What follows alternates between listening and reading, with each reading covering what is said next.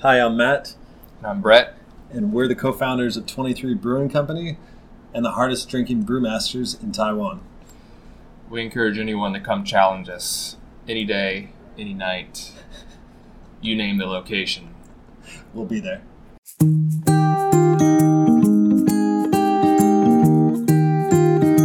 哈喽，大家好，我是吉姆，欢迎收听以酒会友，和我一起认识新朋友。这一集是我最近录的三集的第二集，是我访问二十三精酿的两个美国创办人的节目。那因为他们两个不会说中文，或是可以说他们中文没有说这么好，所以这一集呢是用英文进行的。拍手鼓掌，谢谢大家。因为我是想说了，嗯，想要访问一个这些从外国的角度、外国人的角度去看台湾的精酿啤酒。那本身我英文还行，所以可以做一集这样的节目。嗯，我不知道我的听众有多少人，呃，听纯英文的 podcast 会比较辛苦。不过你知道吗？你呃。你如果想听听看内容的话，可以听一下。那这也是我第一次尝试全英文的 podcast，呃，其实蛮闲聊的。我并不觉得我们要聊到什么很深入的东西。不过，呃，如果你有兴趣的话，就当练音听好了。嗯，那废话不多说，补充一下啊，这一集是在二十三，他们呃有一个 comedy club，就是。脱口秀的一个俱乐部在林森北路，所以我们在访问的同时，那个舞台那边有人在表演，所以还蛮多声音的，嗯，所以大家啊收音也没有那么稳定，不过大家就是还是可以听啦，内容还蛮精彩的。那提醒大家禁止酒驾，未满十八岁禁止饮酒，那就开始吧。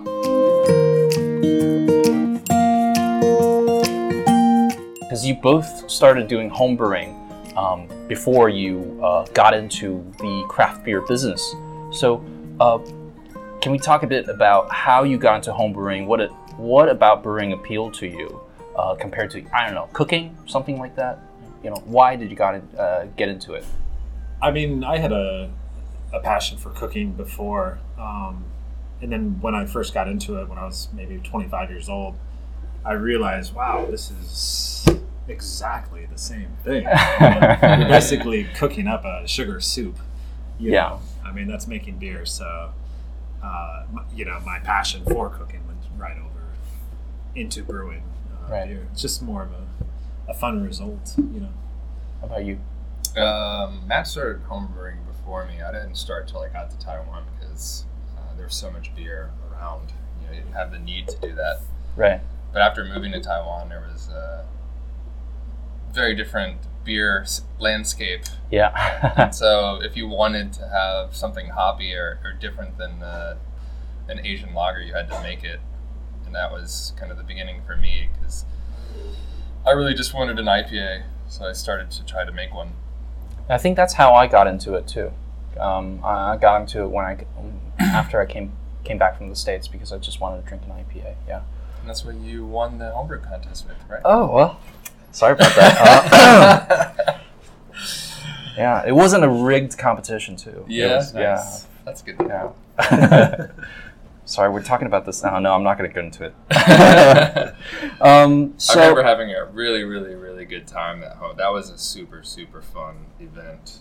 Yeah, and, and have you guys been back to the event ever since? I've not, unfortunately, but it looks looks like fun still. It's crazier every year, and now yeah, and now a lot of the uh, breweries uh, would sponsor uh, keg of oh. beer. So we had six sponsored kegs oh, uh, kidding. last weekend. Oh, wow. So basically, you, your entrance price was to qualify for a homebrew beer, and then you go in, um, share your beer, and then you drink. There are six kegs of beer for you to drink. That's amazing. It's an amazing event. Um, it's a lot of fun, and this year they had a, this guy called Steve and who, who works for um, uh, Yuan, so okay. Academia Sinica, yeah. I think. Mm-hmm. Yeah, and uh, he qualified for he ent- he entered like twenty beers, and he got he got ten beers qualified. Wow! Oh wow! Yeah. So did he bring nine? I mean, that's a lot of. I mean, That's a lot of different beers to have. That's as a lot of beers. So Uh, he must have some real estate in his apartment dedicated to this project. No, I had, uh, and I had, I had, um, I had his, um, I had his. Uh, he had a sour cherry one that's wood aged, and it tastes exactly like uh, like a commercial beer. Hmm. It, it tasted so commercial that I, I, I, for a moment, I thought he probably like bought something. I just like, repackaged it Yeah. Nice. because it was, it was so, it was, it just, it tasted like. "Mm, you sure this is not store bought? People out trying to fuck with me. You know. That's awesome. Yeah, but um, yeah, I think um, I think 2013 was a gr- was a great year for the homebrewing competition because I think a lot of the brewers in Taiwan nowadays, uh, including um, you know Taiwan head brewers, you guys, uh, me, uh, Ty from Tai's Brewing, uh, a bunch of us uh, came out of that uh, Yeah. uh, competition. Class of 2013. Class of 2013. um, That was a good year. Yeah. It was a good year. yeah. Um, can we t- uh, do you want to talk a bit about how uh, and then how you got into um, because homebrewing and selling your beer? I guess you guys have been in business uh, for a while now. Mhm. So I mean, I think you wouldn't disagree when I say that selling your beer and brewing your beer are two different things. Mm. Absolutely. So um, what led you down this uh, dangerous path of of selling beer and um, you know and um, do you regret it Uh, well, for me, I when I moved to Taiwan, you know, I I, I had a bit of a part-time work left over from my previous job, but for the most part, I was unemployed. So I had a lot of time to make beer for the first uh, year and a half before we kind of started to do this. Um, I don't know, kind of get to a point where uh, part of the move to come over here was to get out of a corporate type job and do something uh, entrepreneurial. So Right. that's the. I guess there was a lot of energy in the water in 2013 about people trying to create a business out of this hobby or art and and, and maybe free themselves from a more traditional job. Right. So that was the, the, the I think the vision was I will be my own boss and I will make beer for a living and I will do this instead of going to an office and working for uh, somebody else doing something I had no passion for really. right Yeah, I mean, it's you know, I I I was always a little skeptical that this business would work. It was kind of more uh, of a hobby. You know, we kind of started it. It was like our hobby business, and you know, we'll see where this goes. But it just kind of kept, you know, growing. So, you know, things changed, and you know, my passion for brewing is still there, but it's just do you brew anymore yeah, yeah, yeah, for sure. It just you know, the you get so caught up in the day to day operations of the business, selling, marketing, you know, yeah accounting, whatever. It, it's accounting my favorite Oh, accounting is a blast. yeah.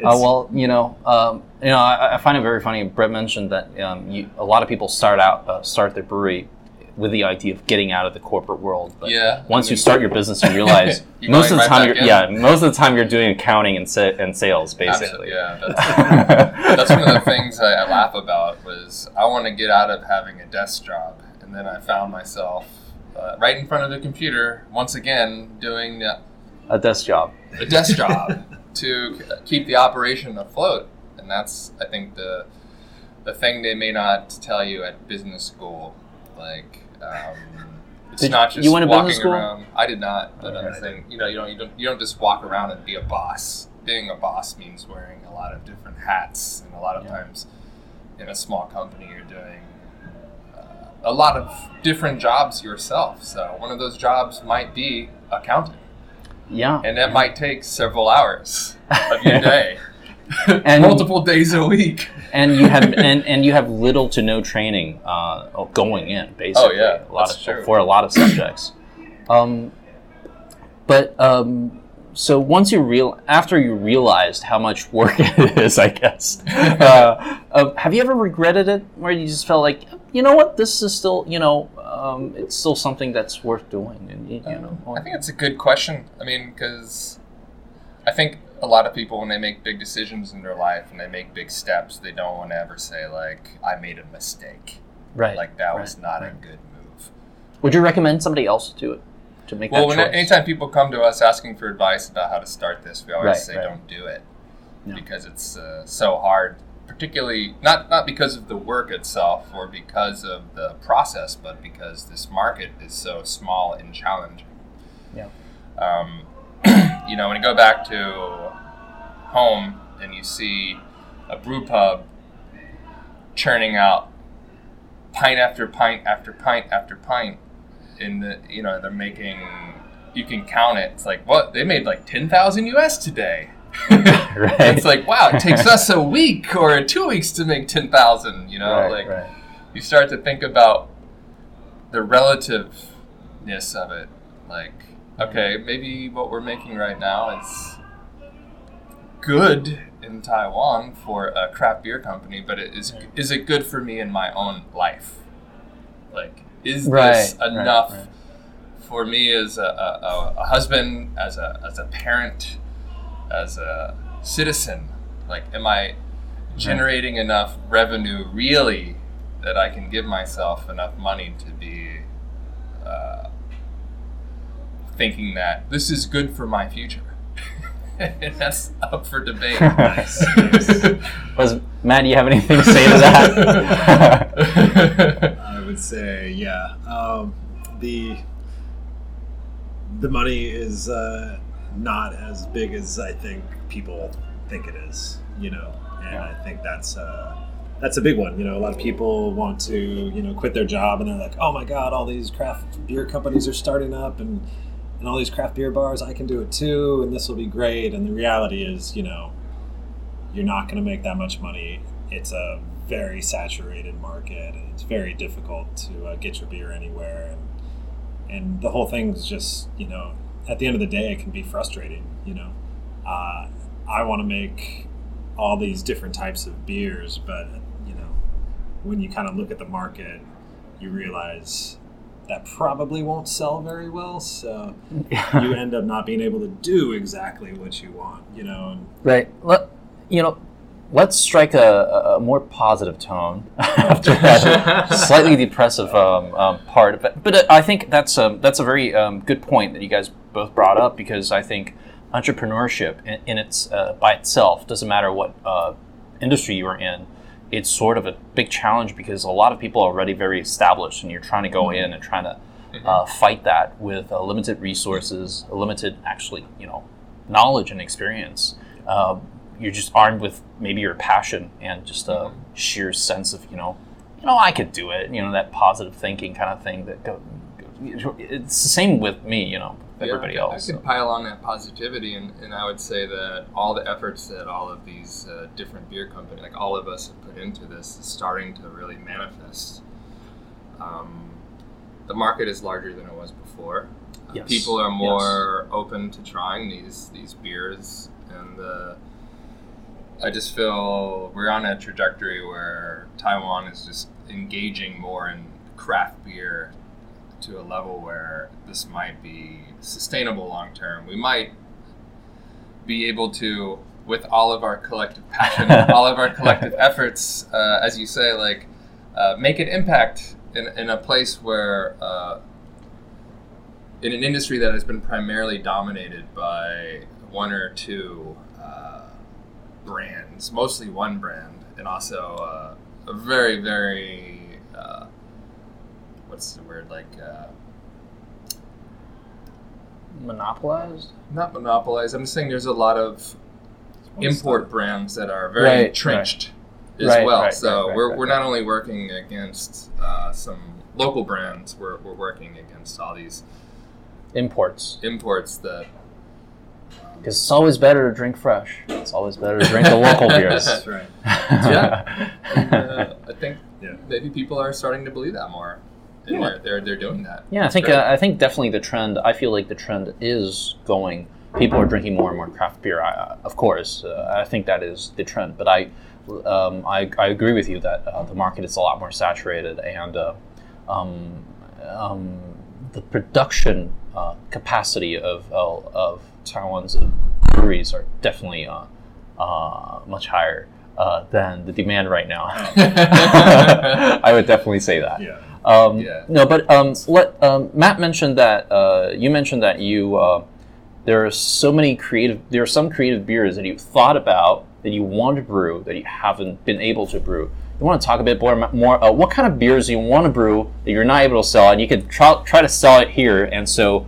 Uh, people will know when it comes out and come to 23 Breweries uh, tap rooms to try them all. Yeah. Uh, you know, I, I mean, I, I was just more saying that in general. Um, you know, this this market is uh, very different from what I was used to back in America. So, No, it's um, okay. Say like like any any beer that that, that, that just seems something that that you want to drink personally and you don't think the market would like. And I think I think try to get that out there is very important because you tell people like, dude, you guys need to try to try to appreciate this one. You know, Well, trying to sell it, right? yeah, I mean, even just something as little, um, or I guess as big as like a Russian Imperial Stout, for instance, twelve percent. You know, I love those. a real thick dark beer. It's just I, I love them as well, but it, you know that's something that would just sell so slowly that in this market that you know it would it would just sit around for too long, right? Which might be a good thing for that. yes, but- exactly. But you know, it's uh, not something you want to do on a, on a large scale because you just it'll take too long to sell it. So you know that's kind of a drawback of, of a smaller market. Um, but I mean, even getting into crazier, uh, more bitter beers like the bitter IPAs. Yeah, yeah. I, I feel like ta- the Taiwanese market has uh, has you know um, ha- has had its toll on on a lot of the craft breweries here because I remember when we started out. Uh, uh, when did you guys start uh, uh, brewing beer commercially and selling it? 2014. I think. 2014. I started in 2015. I remember um, craft beers, IPAs in Taiwan were a lot more bitter and a lot more American back then. Yeah. Um, even for my own recipe, we started out making a lot more bitter stuff, and then uh, eventually, I think, I think right now, um, like, I'm sure it's still called number one pale ale. I'm sure uh, Yeah. my beer is still called, you know, IPA, and a lot of people's beers are still called the same name. But I think, just judging by just you know judging by the taste, I think uh, most of us have gone easy on the hops, uh, yeah. especially the early editions, and Oh, yeah. moved to the late dry hopping shit. Yeah. Everybody. I mean, typical. I mean, I almost you know sometimes want to say you know uh, Taiwan has almost created its own version of the IPA, the Taiwanese yeah, IPA, yeah. because you know a, a, you know a, uh, an IPA here in Taiwan is going to be more like you know 15 to 30 IBUs, you know, in bitterness, and that's really not that bitter, you know. Yeah. Whereas in America, a real like true to style IPA is going to be 40 to 70 IBUs. Because um, for me, the most bitter IPA we brew, uh, we actually measured it, and it's around 45. Yeah, sure. Yeah, and that is probably the most bitter bitter we can get our beers to and be able to sell it. Yeah, exactly. It's a bit of a shame. when we first opened uh, 23 Public, people, uh, tourists, Right. Western tourists would come through and almost uniformly would remark about how not bitter our beers were and were disappointed. Yeah, yeah. And would have to say, well, we got to sell these beers here, man. Yeah, you got no. You got to tell them you guys got to hear settle down here. I hear what you're drink, saying. Come drink every day. I would love to do what you're asking, but I also need to sell this beer. And if it's too bitter, it, it'll just make it more difficult for me to run a business. Right. But you know, it. We've seen it more and more um, with Taiwanese. They they'll start you know drinking craft beer like a light you know bitter beer, and after six months they'll bump it up to an IPA or something and, and enjoy it. So Yeah, yeah. the yeah. bitterness level, the tolerance, You can convert climbs. Yeah, yeah. Yeah. I think the threshold is rising. In fact, we were talking about bringing back one of our old IPAs and uh, just not holding back on the bitterness because the original. We haven't really done that in a long time, and it'd be fun. Like a, we just kind of retired one of our IPAs a while ago, and it's just been sitting back there. Sometimes people ask about it. like, Let's make it again, and let's just not be afraid of making it Yeah, I, I more remember. bitter. Yeah, I remember. Um, I remember uh, when I was back in the states. I really liked uh, one of the. Um, there was this IPA, one of the first IPAs I ever tried.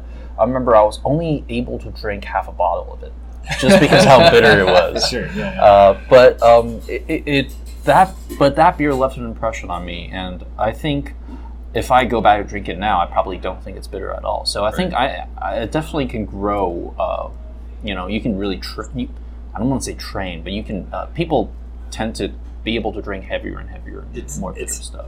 it's interesting though for me it also works the other way where when i was in america i was drinking these super bitter you know double ipas and single ipas and, and after being in taiwan so long i actually when i go back to america now the, the ipas are actually a little too bitter for me like, oh my god this is, this is really heavy you know uh, I guess it all comes down to, to um, like food preferences, or, or you're just getting used to it. You know, yeah exactly getting used to the taste. I would say the uh, just speaking to some of the crazy beers Matt was talking about, maybe wanting to make. Uh, we can actually talk about some of the beers we've had made as an example. Right. I would say the cucumber sour Right. is a great example of a very polarizing beer when we first made it. It was almost unanimously not enjoyed by locals, but a lot Oh, really? of a lot of uh, foreigners really liked it because we're accustomed to uh, pickle. You know, like it has that kind of pickle Oh, right, vibe, right, right, right, um, right. and we like a certain type of pickle flavor. So that particular beer just had that really fresh. It didn't have any I remember- dill, I remember- in it. yeah, I it remember liking uh, it. cucumber Yeah. and uh, sour. But over uh, the course of a few batches, it started to become more and more popular. The people started to open up their. their Do you still sell that? Um, yeah, we're gonna make it again soon. Oh, that's Just- good. That's good. We just have to kind of always maintain a certain number of beers. So if we want to have something new, sometimes we have to temporarily uh, retire something and then, uh, right. bring it back. But that's good, right? Because um, in a way, I think uh, what you're saying is um, you didn't have to give uh, give up that much in terms of what you want to brew. You can actually uh, brew something you like and sell it, and um, you know, eventually, um, people come. A lot of people will come around to it. Yeah, absolutely. Yeah, I think that's one of the great things about uh, doing this for so long is back when we first did it, we had a panic. You're like, oh man, we made a mistake.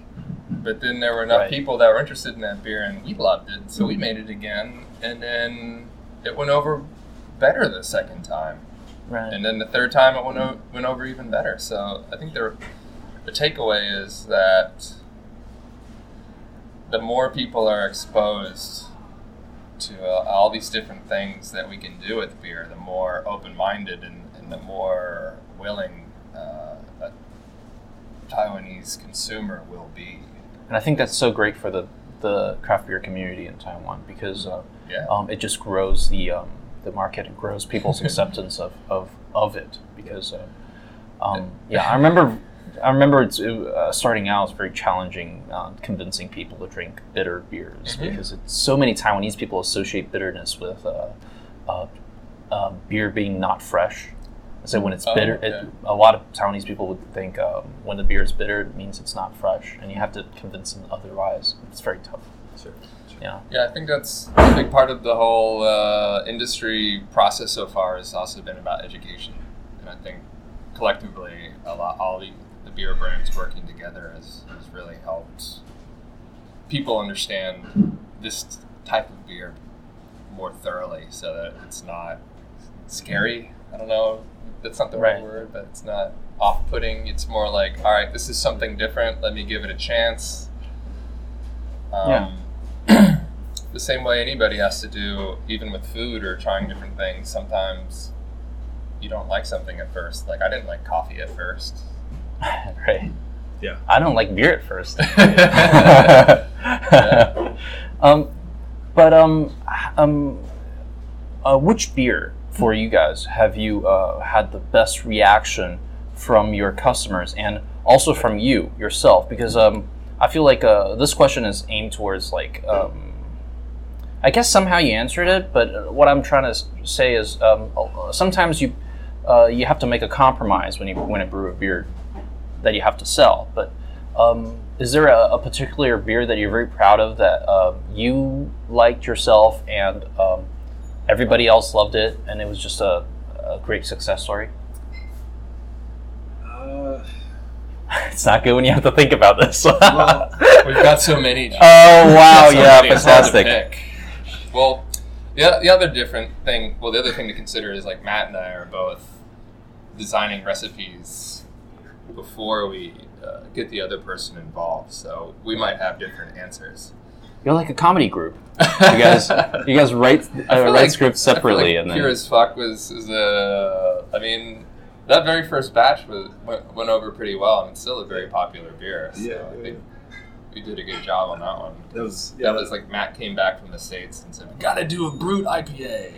oh yeah, that one. yeah, Yeah, that's pretty good. I, I have that all the time when I'm um, when I see it in bars because Yeah. it's very dry. yeah, yeah. Sometimes you just appreciate a dry beer. Mm-hmm. It ages well too for an IPA. Like, we were just remarking because one of the challenges of being in Taiwan and brewing on a 30 barrel system is sometimes your beer's lifespan stretches past the ideal period for a pale ale.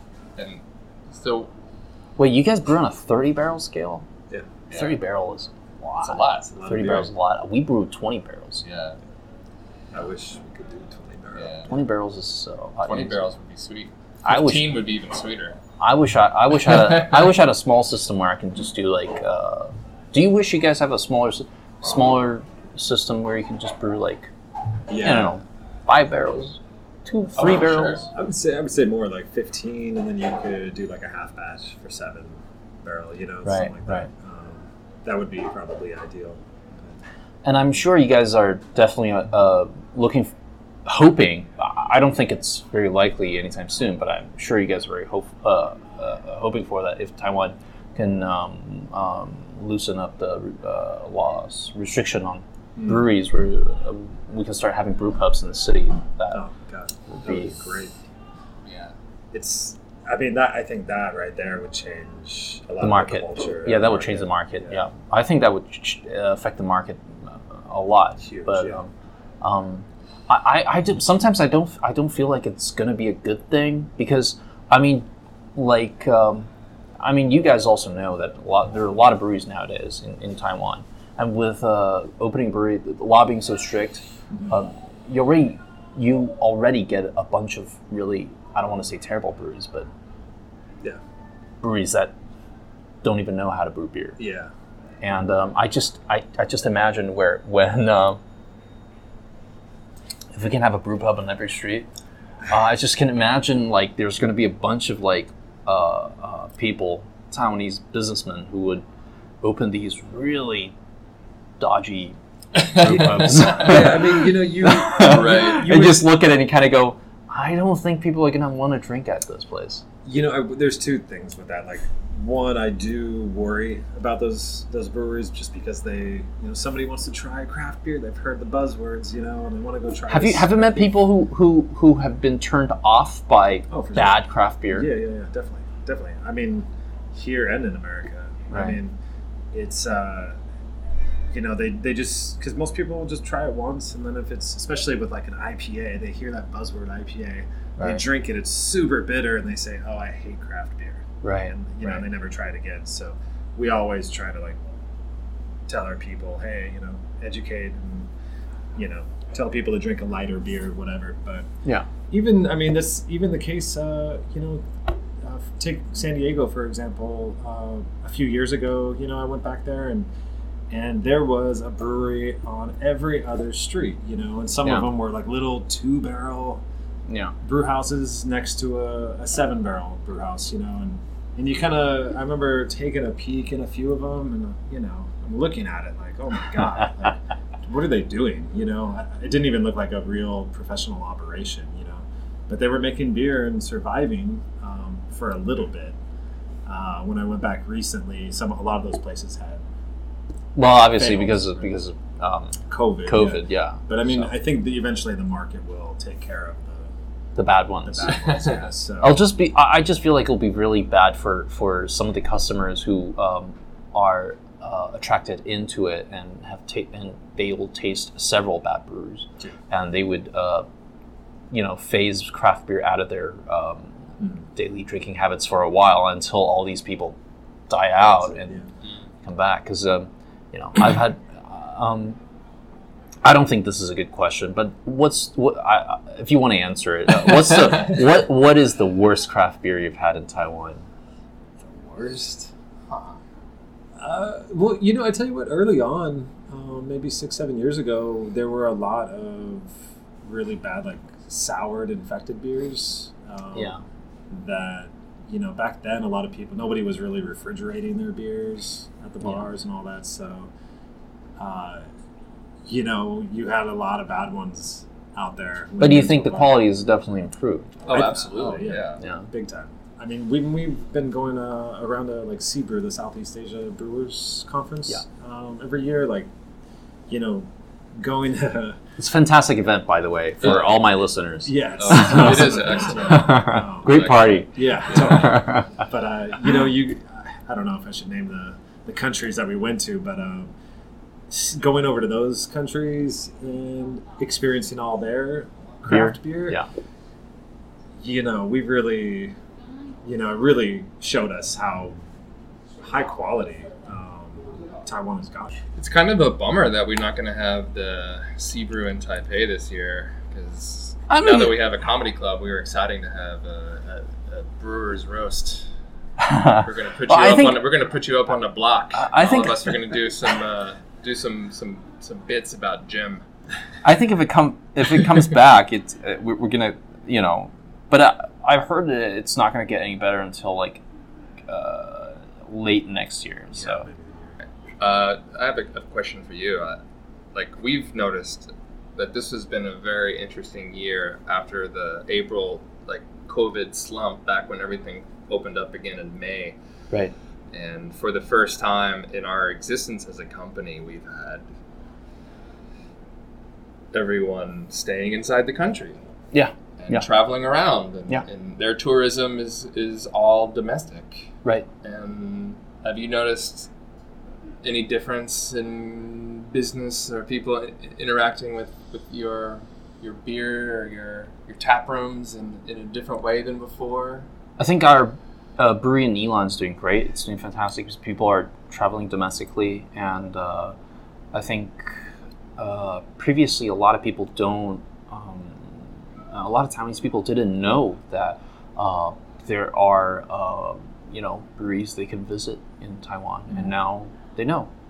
Um, so it's it's a good sign, um, but it's also very uh, for me it's very very. Um, um, makes me a bit sad because uh, it just shows that in the past, uh, uh, um, sad in a way that that that um, Taiwanese uh, tourism, ha- the Taiwan, tourism hasn't really, uh, um, how do you say it? It should be a lot better because um, this year, since nobody's going anywhere, um, a, a lot of tourist destinations are um, overflowing with people. There's a lot of people there. Um, and um, that means in the past three or four years, uh, all these people have been going Leaving. abroad and not yeah. traveling around I Taiwan. was thinking the same. And I feel like that's so that's so unfortunate because Taiwan has uh, Taiwanese tourism has a lot to offer. Mhm. Um, a lot of places I know that uh, you know five years ago, four or five years ago, uh, a lot of Taiwan uh, tourist destinations are not uh, designed for international tourists. They're they're uh, they're not um, set up to be fun. They're they're not as advanced as it is now. Family oriented. Yeah, but I feel like nowadays it, a lot of tourist destinations are are, are actually pretty uh, up to standard uh, um, in terms of you know um, how they operate and how well the services they offer and and um, yeah, and I feel like uh, it's a great opportunity for Taiwanese people to to to at least travel around their own island and see um, that um, a lot of places are, are really up to par. And uh, hopefully, um, after this whole thing is over, um, Taiwan will be able to get a lot more international tourists to come around because I, I really do think a lot of places have really improved in the past five years. Yeah. Um, yeah. Yeah, I agree with that. I, I, I kind of feel that same kind of sadness because, I mean, it's the you know, I mean, you guys- sadness and joy because we, like, sadness because I know it's going to come to an end, but joy also because this is going to come to an end, and I would, you know, I, I would much rather have us all be able to travel freely internationally. But it's been a really nice summer to to get to know everybody and have everyone kind of stuck inside the country and just everyone's doing their thing around different parts of Taiwan and it's Yeah, been a real fun uh, opportunity to see what it's like when we don't have people coming from outside or Yeah. people leaving. you No, know, but I always, I, I just, I just, uh, I just feel like I hope this is a good. Uh, this is Taiwan can take this opportunity, especially a lot of the uh, tour, people who operate tourist uh, uh, destinations can make their places uh, um, a lot better and and ready for. Um, I'm sure when COVID's over, uh, there's going to be a boom for international traveling and tourism. Um, so I hope Taiwan, uh, a lot of places can step up their work, uh, you know, Yeah. efforts and Yep. you know, because I, I mean, you guys lived here for long enough, and um, I don't know if you guys been to uh, travel to some of the, um, you know, some destinations or places where you, you know, really I've done a appreciate fair amount of domestic travel, and uh, it, now it's mostly geared around entertaining a child. It. right. Taiwan has got uh, kid friendly. It's A plus for for kid friendly. right, right. It's definitely not lacking from Taiwan tourism as being kid friendly or child oriented. Uh, it's really an, a fantastic place to wheel around with a kid. Yeah. Just needs to be more beer I destinations. know. I just Beer sometimes- destinations. Hey, we got one. uh, we got one. Um, I feel Yeah. I, I feel like a lot of um, I feel like um, th- I, I talk about this a lot. I think a lot more breweries in Taiwan, um, and- or wineries or distilleries should have their spaces open to. They should have a public space, uh, public space Mhm. for you know just for um, for uh, tourists to come in and, Yeah. and, and uh, have a beer and have a drink, whatever. What's the craziest thing you've made, Jim? I mean, I, I know you kind of got the barrel age on lock. I feel like you're leading the charge. Yeah, we're still we're we're going we're going really deep into that barrel age thing now. Yeah. I got I got a couple wine barrels. I'm trying we're trying to do sour beers now. Oh wow! Um, Nice. But uh, you don't make any money on those beers though. You barely make any money on those beers. But they're cool. They're cool. Yeah, they're really cool. I Isn't don't- that what craft beer is all about? I, being I won't deny that. It's very cool. So um, I think um, coming up to the end here, I think um, we all of us mentioned that um, once we start the business, and you, we've all been doing this for quite some time. Um, there's ups and ups and downs, and um, you know we, we all struggle a bit with growth and with um, trying to convince more customers to drink this. But um, what keeps you going? What keeps you What keeps you going forward? What keeps you want to keep brewing and keep trying to change minds? I guess. Uh, I would say we started off. Matt and I wanted to be in a brewery making beer, and that was the really exciting thing that we were excited. Like, I can't wait to make beer and see how people respond to it. And after we were going for about a year and a half, we decided, you know what, it's time to open a bar, and we opened our first tap room, and that was like a lightning bolt. Like, this is the fun part. opening bar. bars is the fun part of this. Right. You know, creating spaces for people to experience the beer in a, kind of a natural way where they're not so forced. Because mm-hmm. I, I guess I would just say when I when I think of craft beer, when I was living in New York City, I never thought of craft beer as craft beer. I thought of it as beer, right? 'Cause Right. every- everything was craft beer. Every restaurant had quote unquote craft beer, and it, it was everywhere. So I never really thought about how is this different. I just it was beer to me, and coming here, you know, we have to continually uh, deliver this mantra that this is craft beer, this is different, and sometimes I think that beer centric approach is um, a little bit of a turnoff to people sometimes. So coming at them laterally with a bar or a project that is not specifically beer in your face, like Right. music room is music room. There's Right. beer at music room. It's but it's it's called music room because we're focusing on music, and we have a comedy club that's focused on comedy Right. it also features our beer.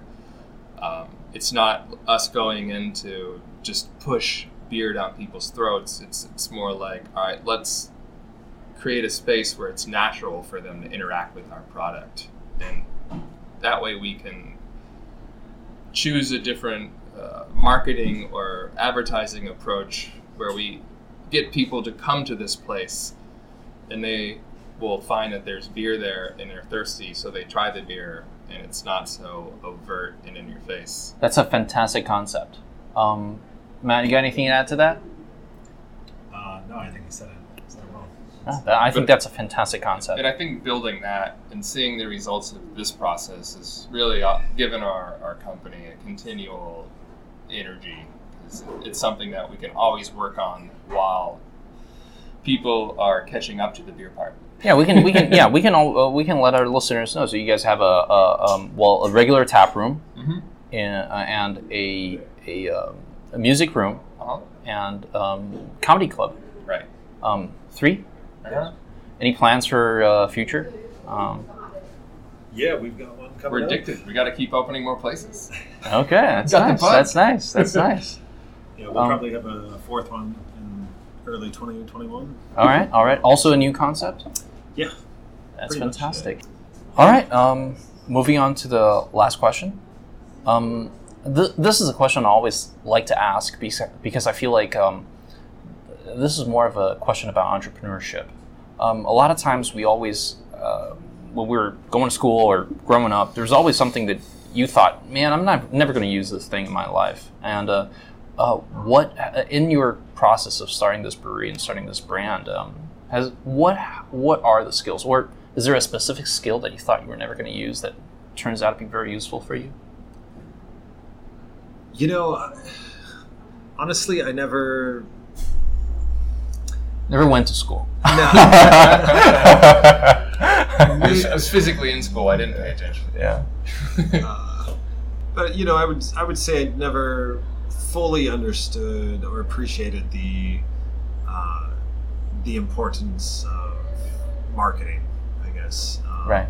When I took my marketing classes in business school, I just I don't know. It just all looked kind of easy, and does this really matter that much? You know, Um, but it's a lot of talk, no. Uh, yeah, execution, It, I just, guess. it seemed, I don't know. Um, I just didn't think it had that much.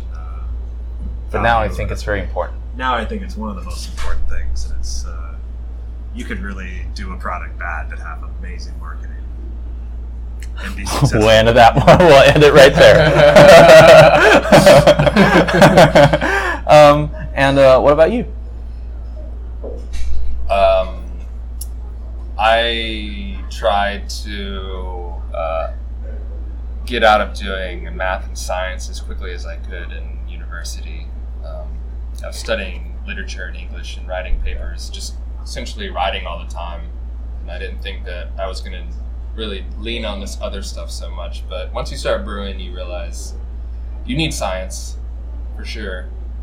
And then once you have a, a business, you're like, I need math. Absolutely. It's Yeah. all math. Every day it's just math, math, math, math, math. I, I remember hating math when I was a kid, but now you know you realize marketing's even marketing's math. It can be, yeah. Yeah. A lot of it is knowing what works and getting the right data. You Yeah. know?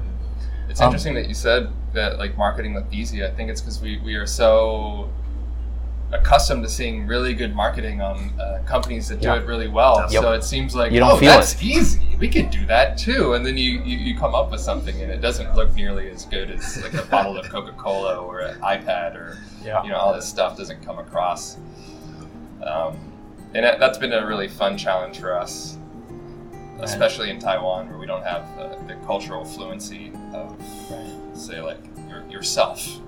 Right. Uh, you, you completely understand this culture inside and out. So, um, definitely, uh, I would agree with Matt on that one. That was that's a big one. Yeah. and All right.